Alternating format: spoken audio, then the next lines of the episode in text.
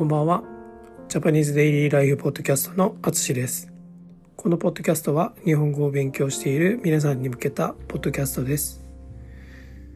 はい。えー、今回もね、北海道旅行の続きをしていきます。えー、2日目の話ですね。はい、2日目の話が長いですけど。えー、と、前のポッドキャストでは、えーお昼ご飯に豚丼を食べましたという話をしました。でその後ね、夕方に帯広から釧路というところへ移動しました。はい。えそれで2日目の夜も1日目の夜と同じように道の駅で泊まりました。宿泊しました。でまあ、この道の駅には温泉もありますね。はい。それでここに泊まることに決めました。うんうん。はい。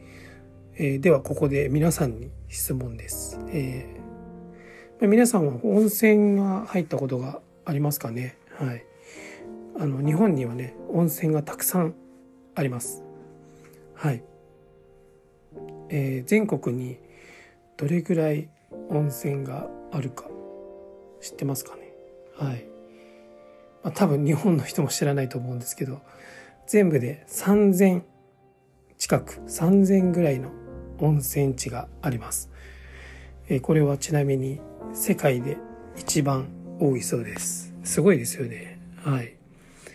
えーまあそして日本の中でもこういう温泉地が一番多いのが北海道なんですね。はい。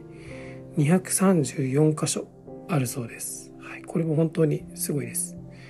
えー僕も妻も、まあ、温泉とサウナが好きなので、まあ、今回の旅行ではいろんな温泉に入ることに決めていました。まそれで宿泊する場所にも温泉があるところを探していました。はい。まあ、ということで、まあ、2日目の夜も温泉に入って、えー気持ちよく寝ました。はい。うん。なので、まあ、北海道は本当に温泉が多いので、まあ、温泉を回りながら旅行するっていうのも楽しいですね。はい。はい。